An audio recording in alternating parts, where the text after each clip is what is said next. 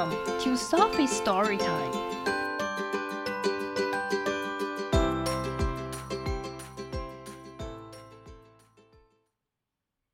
Today's story is Pumpkin Cat by Anne Mortimer. One morning in May, 五月的一个早上，Cat wondered，猫思考着，How do pumpkins grow？南瓜怎么生长 ？I know, said the mouse. 我知道，老鼠说。And I'll show you how. 我会告诉你南瓜怎么生长。Cat found some flower pots. 猫找到一些花盆。What now? asked Cat. 那现在呢？猫问。Time to add the soil, said the mouse. 加一点土，老鼠说。So they did. 然后他们就加一点土。Cat made holes in the soil with her paws. 猫用它的爪子在土里挖了几个洞。What now? asked the cat. 猫问说：“现在呢？”Time to plant the pumpkin seed, said the mouse. 撒一些南瓜种子，老鼠说。So they did. 然后他们就撒了一些南瓜种子。Mouse found a watering can. 老鼠找到一个洒水壶。What now? asked cat. 现在呢？猫问。Time to water the seed. 在种子上浇一点水。Said mouse. 老鼠说。So they did. 然后他们就浇了一点水。 They left the pots in a warm, sunny spot. 他们把花盆放在一个温暖有阳光的地方。Ten days later，十天之后，two green leaves appeared in each pot。每一个花盆里都出现了两片绿叶。What now? asked cat. 现在呢？猫问。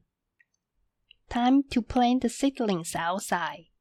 把小叶子移出盆外，种在地上的土里。Said the mouse，老鼠说。So they did，他们就把小叶子移出盆外，种在地上的土里。In a few weeks，几个礼拜之后，there were lots of big prickly leaves and big yellow papery flowers covered in pollen。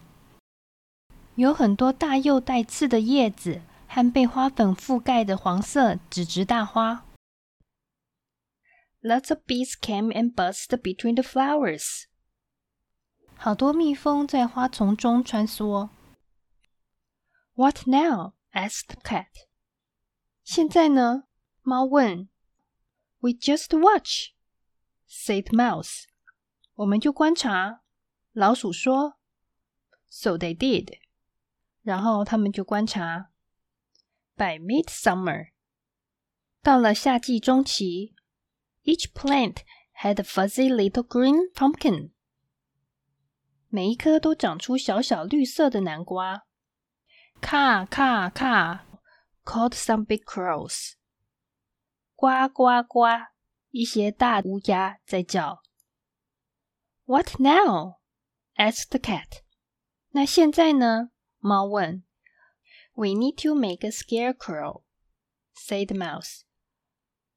我们需要做一个稻草人，老鼠说。So they did.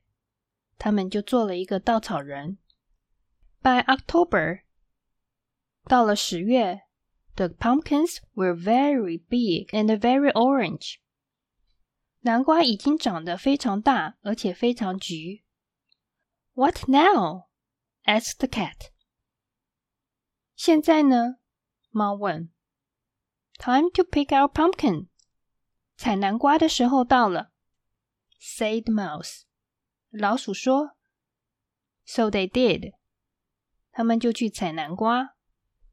Now said the mouse。现在，老鼠说。I'm going to make you a surprise。我将要给你一个惊喜。Happy Halloween！ 万圣节快乐！ 老鼠嗑了一颗大南瓜。The end.